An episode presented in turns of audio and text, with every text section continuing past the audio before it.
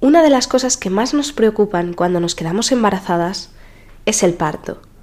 Nos asusta por ser algo desconocido y nos han enseñado a relacionarlo con dolor y sufrimiento. Para romper con esos miedos y que tengas estrategias con las que gestionar esa intensidad ante el nacimiento de tu bebé y que pueda convertirse así en una experiencia positiva, te he traído de nuevo a Lidia Lestegas, matrona, para que nos ayude a recuperar la confianza y saber que tenemos más recursos más allá de la epidural que sin duda nos ayudarán en este proceso de conocer a nuestros bebés. ¡Arrancamos! Bienvenida a Lobas Maternity, el podcast para las madres y futuras mamás revolucionarias. Esas que no se conforman con vivir la maternidad a medias. Las que quieren vivirla en toda su plenitud, con sus bajones y subidones, pero con la confianza de saber que estamos haciendo el mejor trabajo de nuestras vidas. Para hacernos ese camino más fácil y agradable nos ayudarán profesionales de la maternidad y también madres. Y por supuesto encontrarás la respuesta a todas tus preguntas sobre entrenamiento en las etapas más vitales de nuestras vidas, el embarazo y el posparto, para que puedas seguir disfrutando de tu deporte con la máxima seguridad. Prepárate para ser una mamá loba y bienvenida a la manada. Tenemos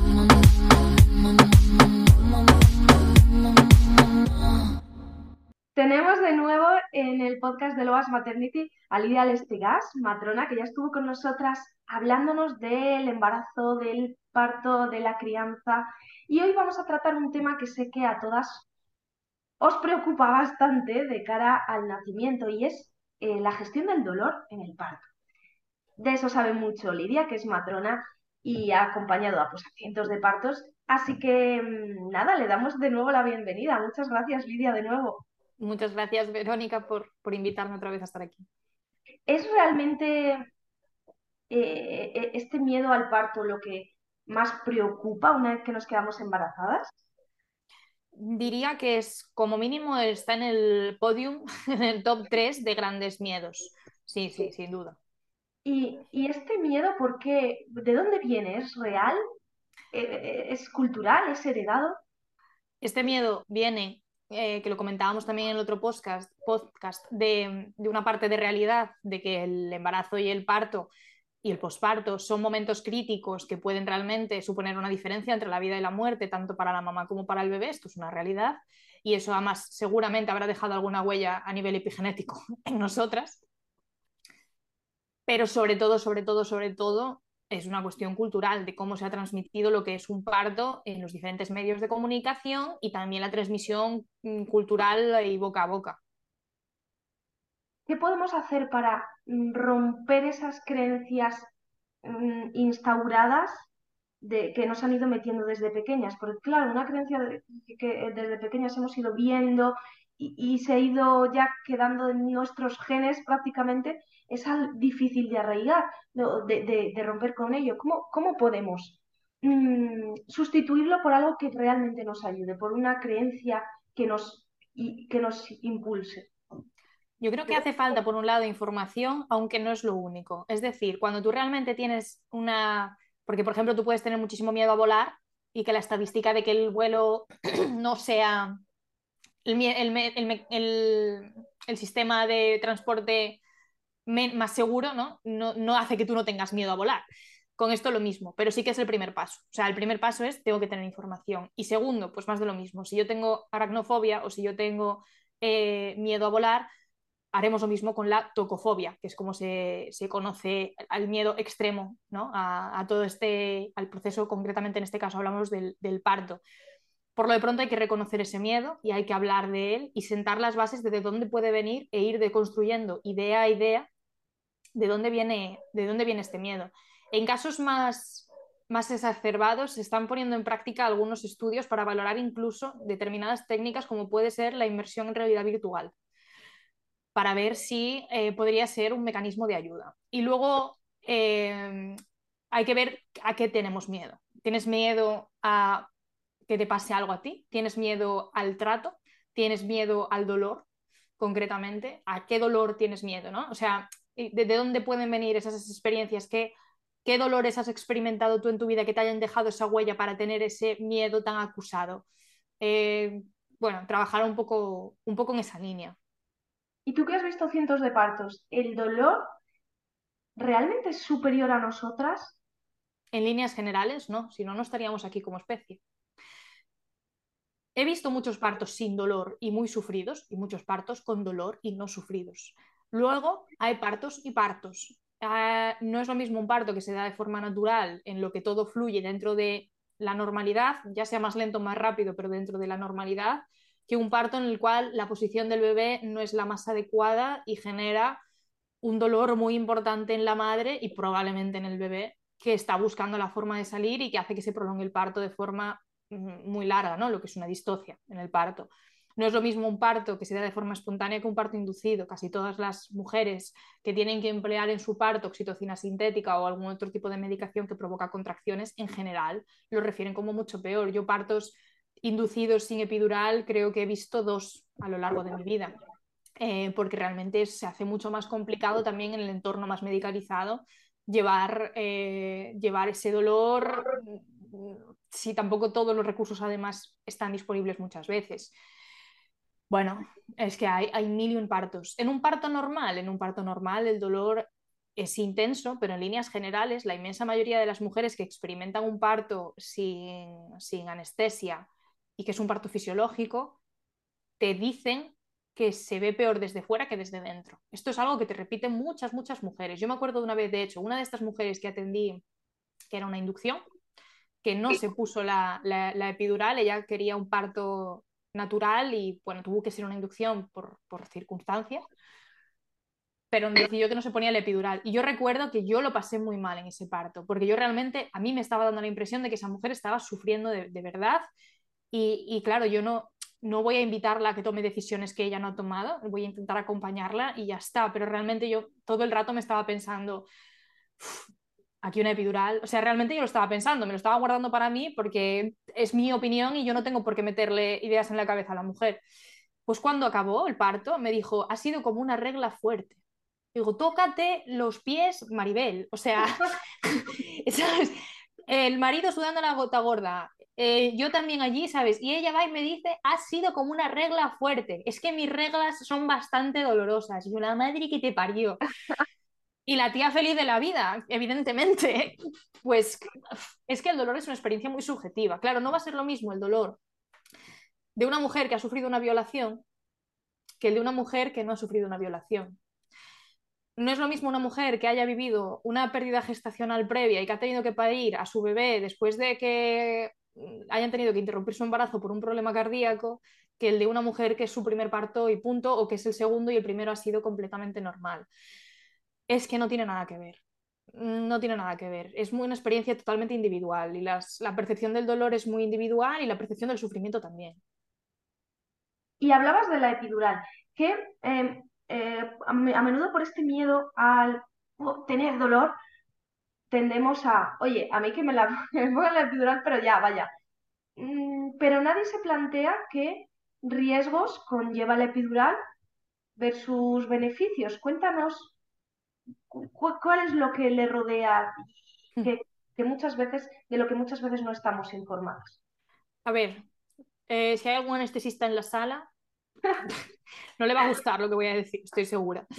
Eh, bueno, hay, hay, partes que sí, ¿eh? conste.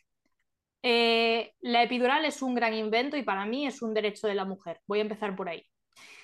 Gracias a la epidural, muchísimas mujeres pueden llegar a disfrutar de su parto y gracias a la epidural, partos que podrían ser realmente muy duros, muy duros, muy duros, pueden serlo mucho menos.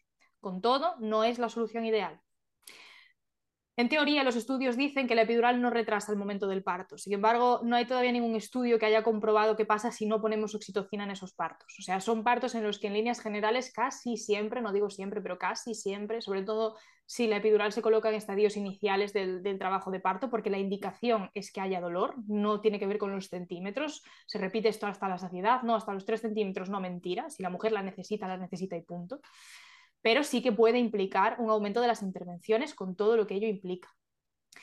Ello implica una monitorización continua, ello implica que en las dosis habituales que se utilizan en nuestro país, no estamos hablando de la walking epidural, estamos hablando de que te vas a quedar en la cama, te puedes mover con ayuda, pero no sabemos qué nivel de bloqueo motor vas a tener y a veces, a pesar de ajustar la dosis, no siempre sabemos exactamente eh, regular para que tú te puedas mover pero que no tengas dolor. O sea, el punto es complicado. Luego hay variedades anatómicas que el anestesista o la anestesista no pueden conocer de antemano y pueden hacer que se lateralice hacia uno de los dos lados y que sientas dolor en, un, en una zona pero no en otra y causa mucho disconfort no puedes hacer pipí por tu cuenta casi nunca, normalmente hay que sondarte, se te pueden dormir las piernas. Son sensaciones que, insisto, pues habrá mujeres a las que le den exactamente igual. Y evidentemente, si llevas tres días de parto y estás hasta el moño, ya te digo yo que todo esto te da igual. Pero para otra mujer, pues quizás el hecho de no, notar las piernas eh, o no poder moverse o tener que estar dependiendo de llamar a la matrona o a su marido para moverla todo el rato, pues le resulta muy agobiante o el hecho de no notar absolutamente nada cuando sale el bebé le resulta muy agobiante. Aumenta el riesgo de partos instrumentales porque dificulta el pujo, porque la sensación no es la misma. Y luego hay una cosa que pocas veces explica, que es que el pujo normalmente, salvando excepciones, sí que se nota a pesar de la epidural. Entonces, claro, el parto, el parto sin, anestesia, como vas progresivamente haciendo un aumento de la intensidad que tú sientes, como que el cuerpo se va adaptando y tú también te vas adaptando a esas nuevas sensaciones de forma progresiva y también vas liberando las hormonas que contrarrestan esas sensaciones a nivel de endorfinas y demás. Cuando administramos una epidural, muchas de estas sensaciones se quedan anuladas, las, positivas, y cuando de golpe notas la sensación de apretar, puede llegar a ser muy desagradable porque de golpe notas algo que has pasado de 0 a 100. O sea, estamos hablando de algo que de forma natural es es progresivo y aquí lo cortamos y de repente ya te despiertas con la cabeza ahí. A ver, no pasa siempre, pero sí pasa muchas veces. ¿Cuál va a ser la epidural que te toque a ti? Pues no lo sabemos. Puede ser la que te funcione hiper mega ultra súper bien y la que tú quieres, o puede ser la puñetera lateralizada. Casi siempre se puede solucionar, mm, pero no siempre. Bueno, es que es un, es un abanico. ¿No? no es ni tan mala ni tan buena, así de simple. Claro, como siempre habrá que eh, mm, tomar la decisión de forma informada y, oye, analizar cada caso y que sea la madre la que tome esa decisión. Eso es. Em, esto me hace también recordar pues muchas alumnas que, he tenido en posparto. Eh, yo como entrenadora he tenido que acompañar a muchas mamás con mucho dolor en el posparto, incluso pasados varios meses debido a la epidural en zona lumbar, em, eh, en otras partes del cuerpo eh, ¿Esto es realmente debido a, esa epidural? ¿Se puede, e, es algo que de, lo que se informa a las, a mujeres? ¿O es algo que, bueno, ellas achacan a eso, pero no tiene por qué ser de eso? En mi opinión, más bien esto último. Habrá algún caso en el que pueda haber dolor en la zona de punción, sobre todo quizás pues la semana o dos semanas siguientes, pero tanto como hablar de dolores en la zona lumbar y demás semanas a posteriori, hombre, igual si por algún error en la técnica y demás, alguna neuropatía, pero son algo extremadamente raro. La principal complicación, o sea, eh, yo quiero dejar claro una cosa, a pesar de todo lo que yo haya dicho, en general la técnica per se es muy segura y es una técnica que se hace millones de veces.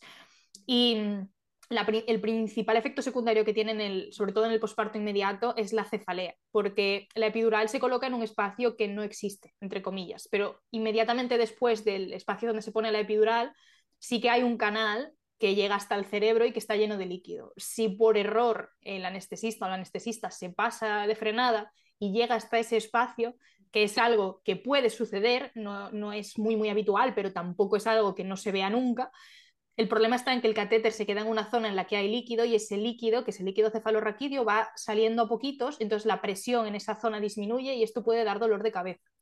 Claro, ese dolor de cabeza puede llegar a ser muy intenso.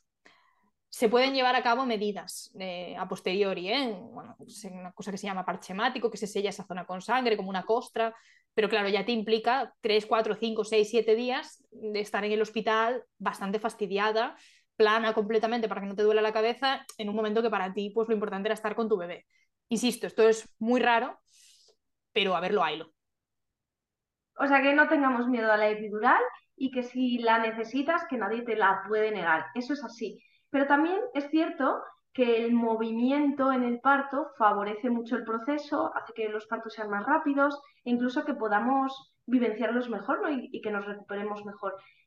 Mm, ese movimiento, ¿qué, relevancia tiene tú que lo, que lo ves a diario? ¿Y es realmente una alternativa a la epidural? El movernos. Es, una parte es que la, epidural es una cosa más, parece que es como el único, ¿no? Eh, y es una cosa más. Es cierto que es la última. O sea, el tema está en que a partir de la epidural yo ya no tengo nada más para darte. Eso hay que tenerlo claro. Quiero decir, si tu idea era meterte en la bañera, con la epidural no puedo. Eh, si me tengo que quedar como un recurso solo, que creo que es un poco lo que me preguntabas, yo sería con el agua, personalmente. ¿eh? O sea, si me tengo que quedar con una sola cosa, es con la hidroterapia. Que es el nombre rimbombante para el uso del agua en el parto. ¿Por qué? Pues porque, sobre todo cuando hablas de la bañera, al final el hecho de que tú estés flotando, o sea, que no tengas tanta gravedad, ayuda a que el bebé se pueda mover mejor y que tú te puedas mover mejor sin, notar tanto ese cansancio que puede venir asociado de tantas horas. Te permite relajarte mucho más entre contracciones, el calorcito ayuda a relajar los músculos. Mm, el parto es movimiento, tú misma lo has dicho. El, buscar posturas antiálgicas, que es el nombre así tan, tan raro, que es decir, el buscar posturas en las que tú no tengas dolor, cuando el dolor eh, puede venir precisamente por la posición del bebé, podemos estar hablando de que el cuerpo te está diciendo más o menos el cómo moverte en función de cómo está colocado tu bebé. En la postura en la que a ti menos te duele, probablemente sea la postura que más favorezca el parto en ese momento. Claro, es con la epidural esto lo perdemos. Entonces aquí ya dependes mm, casi siempre de que la matrona te vaya diciendo ponte así, ponte así, ahora ponemos la pierna así, ahora ponemos la pierna así. En líneas generales, las mujeres cuando van a parir eh, ellas solas, juntan las rodillas y separan los talones porque sabemos que es la forma de hacer una apertura máxima de la parte inferior, digamos, de la, de la pelvis cuando sale el bebé y sin embargo nosotros de forma artificial hacemos, entre comillas, lo contrario. Em, no todo el mundo, evidentemente, pero se hace un poco lo, lo, contrario. Sin embargo, las mujeres tienden a tener ese, esos movimientos de asimetría pélvica que facilita el encajamiento del bebé, esto es algo que se ve además de forma transcultural. O sea, tú ves mujeres parir de Senegal, de China, de Vietnam mm, y de Estados Unidos y todas hacen más o menos los mismos movimientos. Imitar eso eh, desde fuera es mucho más complicado que cuando lo hace la propia mujer. De todas formas, existe lo que se llama la walking epidural. Con todo, yo tengo que decir que yo todavía a día de hoy no he visto ninguna que funcione 100% bien, pero llegará. O sea, y que yo no la haya visto no quiere decir que no exista. Simplemente digo que yo, en el contexto en el que yo me he movido, pues todavía no he visto una walking epidural que funcione bien bien. La walking epidural es una epidural que se pone a dosis bajitas que permiten eh, tener la percepción de la contracción y se siente dolor, pero permite el movimiento. Está todavía introduciéndose, donde yo trabajo se ha empezado a introducir hace poquito y el tema estará pues en de momento regular un poco las dosis para cada mujer para garantizar la seguridad en la deambulación y garantizar que la mujer también reciba la analgesia que quiere, porque claro, a alguien que no quiera sentir nada de nada, una walking epidural no, no le va a ayudar.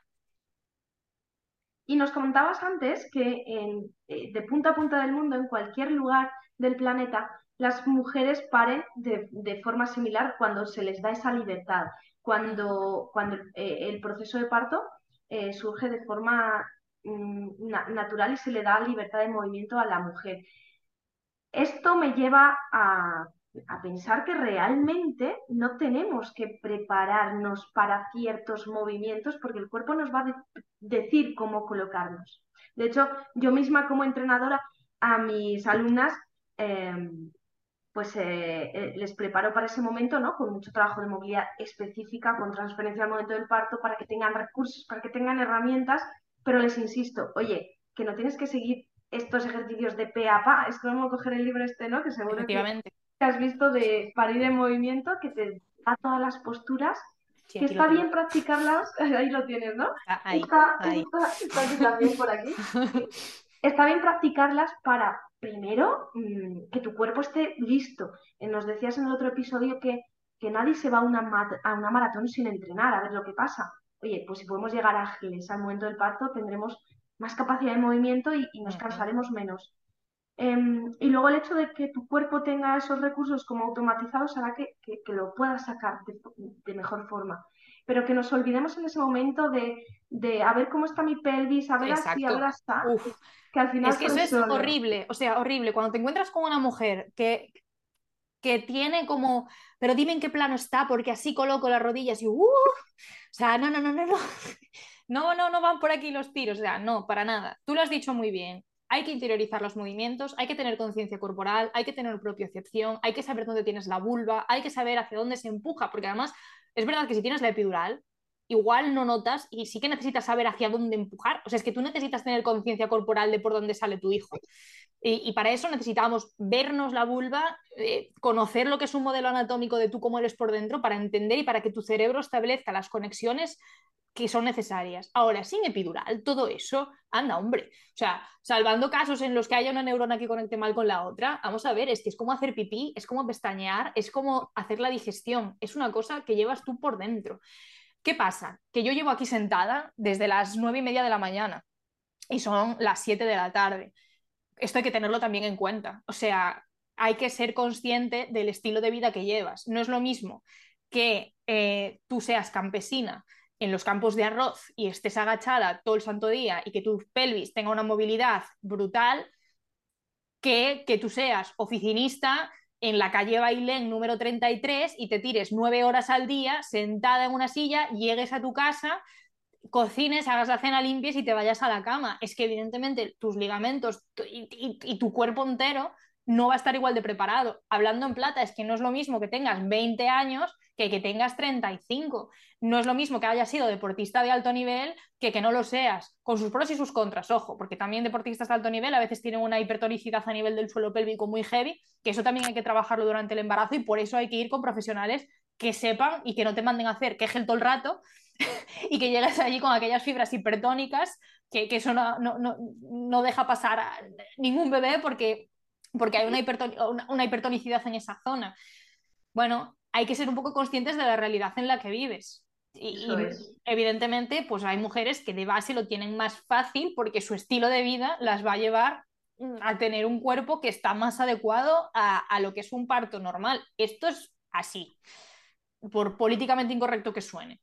No, totalmente, y a los, a los hechos y a los datos también nos ceñimos. Y de hecho yo siempre digo que es que tenemos la peor pelvis de la historia, porque dices, muchas mujeres dicen, bueno, sí, estamos hechas para parir. Hasta ahí estamos todas más que de acuerdo. Estamos hechas para ello y somos capaces y no necesitamos nada más. Mm, pero es cierto que no nos podemos comparar con nuestras abuelas y que nuestro estilo de vida es el que es. Y ante eso hay que prepararse pues, para llegar a nuestra particular maratón de la mejor forma. Y antes comentabas lo de la bañera. Seguro que muchas mamás, eh, a mí me pasó, pues decían, mm, seguro que piensan, bueno, pero es que yo, es que donde voy a dar a luz no, no, tengo bañera, ¿Qué, ¿qué, puedo hacer? El agua es un buen recurso. ¿Puede ser sustitutivo a, la bañera eh, la ducha, por ejemplo? Es diferente, simplemente, también va muy bien. Donde yo me formé hasta casi el final de mi formación, la bañera no se utilizaba prácticamente, o sea, era bastante excepcional y, desde y no se utilizaba en el expulsivo. Hacia el final de mi formación ya sí, pero al principio no. Y atendimos muchos partos en la ducha. Claro, el tema es, en el hospital en el que tú estás, la matrona con la que estés te va a atender en la ducha, pues míratelo. Y si es que no, lo que hay que preguntarle a las matronas de ese hospital y sobre todo a los gerentes, que probablemente son los que aprueben los protocolos de ese hospital, ¿por qué leches una mujer con un embarazo y un parto normal no va a poder, parir en la ducha? O o aunque tenga un embarazo de alto riesgo, si no se requieren monitorizaciones adicionales que no podamos hacer en la ducha. No es exactamente lo mismo, pero hay mujeres a las que la bañera las agobia mogollón, se salen, se meten en la ducha y perfecto. Esto es al gusto del consumidor y tú lo que tienes que saber es un poco los recursos de los que dispones y ese día ir probando. No en plan, venga, ahora pelota, venga, ahora la bañera. No, pero si en algún momento encuentras uno en el que estás bien, bueno, pues aquí me quedo que llevo mucho rato en la pelota y empiezo a notar que esta intensidad aquí yo ya no la tolero bien, venga, vamos a probar un poco en la ducha o vamos a probar a meter la pelota en la ducha y a ver qué tal con ese calor. Al final, el efecto del calor como relajante y como para ayudar a la musculatura a, ser a poder moverse con un poco más de flexibilidad hacia los ligamentos, eso está ahí también en la ducha. No hay la pérdida de la gravedad, pero todo lo demás sea que está claro que hay muchas alternativas a la epidural, hay muchos recursos y herramientas, solo simplemente hay que preguntar a nuestras matronas pues, de, qué dispongo en este hospital. Eh, pero cómo de importante es también tener otro tipo de recursos que llevamos por dentro. Me refiero a los mentales, el, prepararnos mentalmente para tolerar mejor esa intensidad del parto hay que ser consciente, por un lado, de lo que implica y luego a mí me gusta mucho, en general, todo lo que son los recursos de visualizaciones. Algo que trabajo bastante con las mujeres es que haya una visualización concreta que intenten mantener durante la contracción, ya sea, pues es una montaña, es una ola, es una flor que se abre, es cualquier tipo de recurso de este tipo que las pueda distraer durante esa contracción porque tiene un principio y tiene un final y va a pasar y va a haber unos 3, 4 minutos en los que yo no voy a tener contracción y me puedo relajar y centrarme en esos 3, 4 minutos que voy a tener a mi pareja dándome un masaje con música que me gusta o no, o en silencio y sin nadie, pero que yo voy a estar tranquila y que esos 3, 4 minutos no voy a tener dolor. Y esto es importante recalcarlo porque em, a veces pensamos solamente parto dolor, parto dolor y realmente como momentos, hay muchos más momentos en los que no hay dolor. O sea que tenemos que aprovechar esos minutitos para mm, recuperar la calma, bajar del rojo del semáforo al verde para luego poder volver a subir esa intensidad en esa ola. Hay otro, eh, recurso, yo, yo creo que es mi favorito, a ver qué opinas. Eh, para mí, si me tuviera que quedar con una cosa, sería con el control de la respiración. Sí, también. Eh, sí, Sí, sí, sin duda. Desde luego se nota mucho también con personas que hacen técnicas de relajación y meditación. Eh, más que nada porque es una forma de concentrarte en algo, en un proceso interno tuyo y que hace que te distraigas mucho de otros procesos que se están llevando a cabo. Sí, sí, sin duda, sin duda. Aunque no soy eh, nada fan de las clases de enseñar a respirar. Esto sí que no, no puedo con, con, ese término porque no, no puedo pero sí de la respiración como mecanismo para la relajación. Es una cuestión casi de nomenclatura, pero es que me duele lo de enseñar a respirar, me, pone un poco de la neura. Pero sí que es cierto que, tener técnicas de, relajación basadas en, la respiración consciente, e incluso las técnicas de respiración basadas en el, yoga, que sé que tienen un nombre que ahora no me, no me sale, pero van, van francamente bien. Bueno, de hecho, muchas las mujeres esto que, que practican meditación o que han hecho alguna técnica de hipnoparto y demás, es que llegan a estados de relajación mucho más profunda. Qué bueno. Y por último, y yo creo que con esto terminamos, a ver si es que nos quieras añadir algo. ¿Cómo determina el entorno en el dolor en el parto? ¿Cómo determina el, el entorno? ¿Te refieres al espacio físico? El espacio físico y el acompañamiento. Voy a ser muy breve, igual que un orgasmo. ¿Tú dónde tienes un orgasmo más fácil? ¿En un hotel bonito en el que tu pareja te está diciendo lo guapa que eres y te hace cositas que te gustan? ¿O en una habitación de un quirófano mm, mientras que hay cinco personas que te están mirando alrededor y que te están metiendo prisas o que te están diciendo frases que además te distraen y te molestan? Pues así de simple. Y, dos millones de luces alrededor. Y... Es lo mismo. O sea, si tú eres capaz de hacer introspección, estés donde estés, lo vas a llevar mejor. Pero evidentemente, cuanto más adecuado sea el entorno, menor ejercicio vas a tener tú que hacer de aislarte de ese entorno que, te, que es disruptivo. De hecho, eh, ya no solamente a nivel del dolor, hay un estudio muy chulo en ratas eh, que analiza eh, cuál es el entorno ideal para ellas para dar a luz y se veía, entre otras cosas, que se giraban a la cámara las ratas para dar a luz y que el parto en, la, en su entorno habitual, sin cosas de más ni de menos, o sea, a nivel de adecuación de temperatura y demás, era en el que más favorable sucedía todo. Y estos son ratas, no son, no son mujeres, que a veces nos pensamos que, que somos muy diferentes de los animales y para nada. En determinadas cosas, para nada. Y además, yo creo que esto seguro que la gente que es que conoce, mm, creo que tú tienes un perro por ahí, ¿no? Dos. seguro, dos perros seguro que la gente que tiene animales o que se ha criado eh, rodeado, no sé, que ha visto dar a luz a sus gatas o a sus perras o a sus vacas, eh, que nadie ha tenido suerte de criarse en una, en una granja, pues eh, yo creo que habrá visto esto, que es que al final una mamífera, y nosotras somos mamíferas, buscan ese entorno de tranquilidad, de calma, para favorecer ese proceso y no tenemos que separarnos de, esa naturaleza, ¿no? Exacto, nos hemos flipado un poco con la tecnología. La tecnología está guay, la tecnología es una ayuda y tampoco hay que huir de ella, pero hay determinados procesos que requieren mucho menos de tecnología y mucho más de, de conexión con lo que es uno mismo, con lo que es su realidad, sus sensaciones, sus emociones, su entorno, su familia, su pareja, su hijo, su bebé. Es que todo eso no se encuentra eh, en, un entorno hiper medicalizado, sino todo lo contrario. Y de hecho, ahí está la nueva tendencia también de diseñar paritorios que se parezcan más a las casas, o sea, que se parezcan más a un entorno eh, menos agresivo para la mujer y que se perciba como menos amenazante, porque al final tú vas al hospital a lo largo de tu vida cuando tienes un problema. Para ir a dar a luz, mm, asociarlo a todo lo malo que puede pasar, pues no es muy buena idea. Muy bien. Bueno, pues yo creo que con esto ya las chicas se pueden quedar más que tranquilas porque tienen muchos recursos para poder disfrutar de su parto, por lo menos que sea un, nacimiento positivo y que, que, así lo recuerden toda su vida, que sea, que sea una bonita experiencia. Último consejo que les quieras dar a las chicas.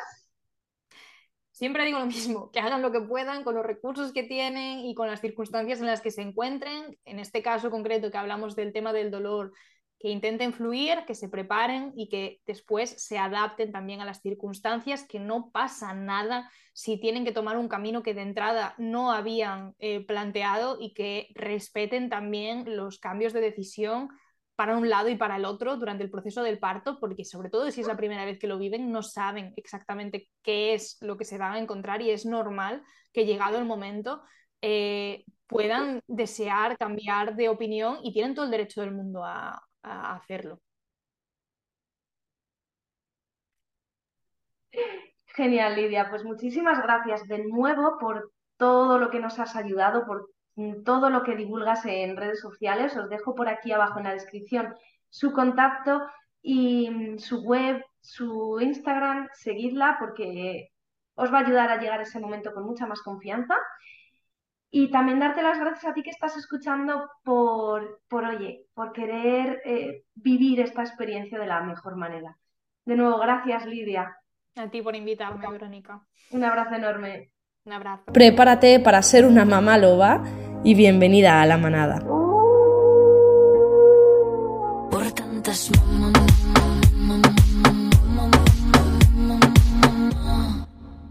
Gracias por haber llegado hasta aquí. Recuerda que si quieres cuidarte durante tu embarazo y en el posparto para volver a disfrutar o seguir disfrutando de tu deporte, puedes suscribirte de forma gratuita a Lobas Maternity en el enlace que te dejo en la suscripción. De esa manera te sentirás con la satisfacción de saber que estás haciendo las cosas bien por ti y por tu bebé.